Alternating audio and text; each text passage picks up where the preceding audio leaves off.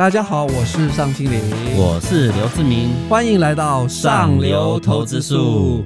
志明哥，因为虎年要到了，我们先祝各位的投资朋友虎年虎虎生风。那我们今天要讲的是比较轻松一点，我们讲新贵市场。我开个头好了，最近那个新贵市场有个很热门的话题，就是联发科有一家子公司叫达发，听说在未上市盘了，这就更前面的，连新贵都没有，你要去未上市盘找，就超过七百块，最近要准备登陆新贵了。所以这一档是我觉得是新贵市场目前当中最受瞩目的。其实新贵市场会受到重视，还是去年到今年有蛮多从新贵挂牌的公司都非常的位嘛，比如说像立志啊、像瑞鼎啊这样的公司。像去年我有个朋友，他之前都是投资上市贵公司，可是他去年就是专门投资新贵，然后今年年初之前都大丰收嘛。所以说现在很多大部位资金，它不一定是只有投资上市贵的。新贵因为它筹码非常集中，然后有一个新的题材，重点是它的公司，比如说有五爸爸或是一些大的市场的成长，它其实股价的往上走力道其实会非常的吓人。那我觉得像紫薇，其实它是一个新的科技的发展，对，我觉得是手机上的新应用。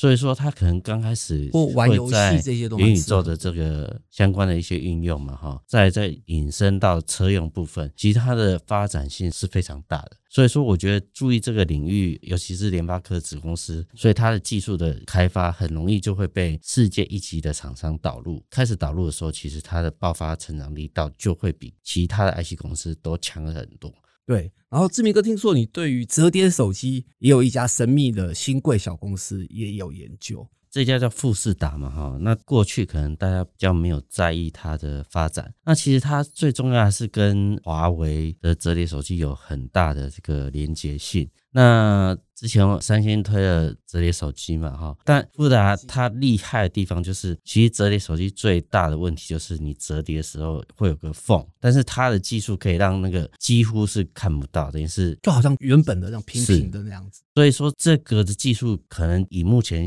其他公司呃没有办法达到这样的好的这个效果。所以说富士达第一个在华为这边合作的部分很顺畅，然后重点是它今年第一季或第二季，它跟华为这种专属的这个合约就可以取消了，那表示它往后几年它可能会扩充到其他的折叠手机。然后听说苹果也有想要跟这家公司合作，那可能不是在折叠手机开始，它可能是用折叠的平板。那折叠平板这部分如果发展的还不错的话，其实又去扩充到华为以外的这些公司的话，其实这家公司等于是今年在新贵里面大家应该特别注意的公司。对，没错，因为我听说啊，法人圈是认为，大家都以为可能折叠手机已经过期，但是事实上，好像三星第二代、第三代推出来之后，好像那个蛮多厂商要跟进的，而且其实这个都不是小道消息，是真的有在开始试单。第二个就是大家都可能觉得轴承是没有什么高科技的技术，其实要做到像折叠手机的部分是相当困难的，就是以目前台湾上市贵公司没有多少家可以拿得到这个订单，光这一部分。就知道它的难易度在哪里了。那如果各位投资朋友有兴趣的话，可以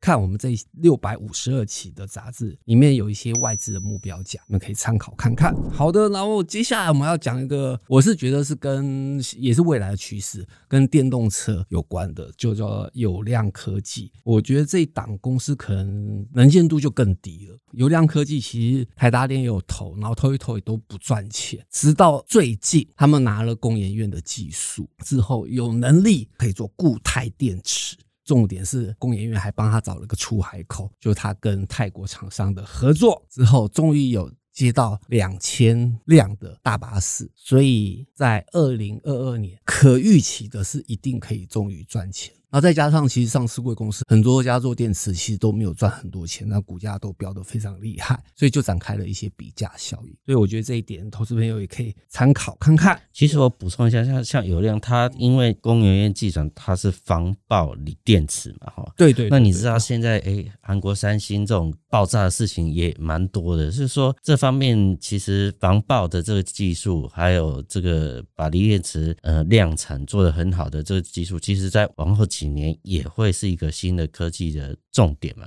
那既然它就是安全性很重要。嗯，有量在，比如说有工业的支持，然后又在泰国找到一个出海口，那其实它就有可能呃，慢慢的就从过去可能是亏钱，现在可能变成赚钱。然后，但是这个领域在投资界本益比是不太一样，所以它会有比较高的本益比，它所以它股价往上走的趋势也会比较活泼啦，应该是比较比较活泼。所以，尤其是在防爆技术这部分，也是大家值得注意的。对，然后接下来我我讲的新贵市场是比较一些新奇有趣的，比方说我们讲的奇泰科这家公司是做化学涂料的，预计今年嗯应该是第二季啦，听说要准备送件挂牌，而且它每年可以固定赚五块钱哦，其实是一家优质的公司。那为什么会说它是黑科技呢？因为市场上传说它的涂料是涂在隐形飞机身上。所以哇，他突然就声名大噪起来了。但是其实主要是他的化学材料为什么这么获得重视呢？因为主要是因为第一个，太多人都都在做化学材料，但是其实毛利率很低，他是做高阶的。重点是你自己回去看他每年的婚礼能力都相当稳健，投资朋友其实可以注意。这边哥还没有什么可以推荐的？其实我觉得像泛权这样，比如说在半导体上面的应用，我觉得像你知道台积电它的资本支出从去年的三百亿美金，今年提升到四百到四百四十亿，那其实它是相关的这些，它会持续的扩产，中间其实它就要很多的一些半导体材料的一些分析良率才会。提升，那我觉得像泛权，其实它就有这样的特性，就在这个领域里面，它其实打入了半导体材料分析的这一块，其实就会慢慢受到重视，尤其它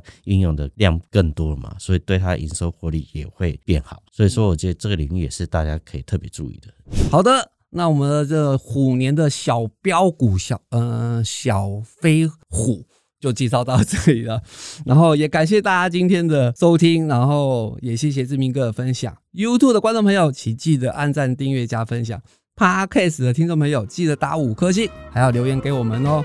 我们下次见，拜拜。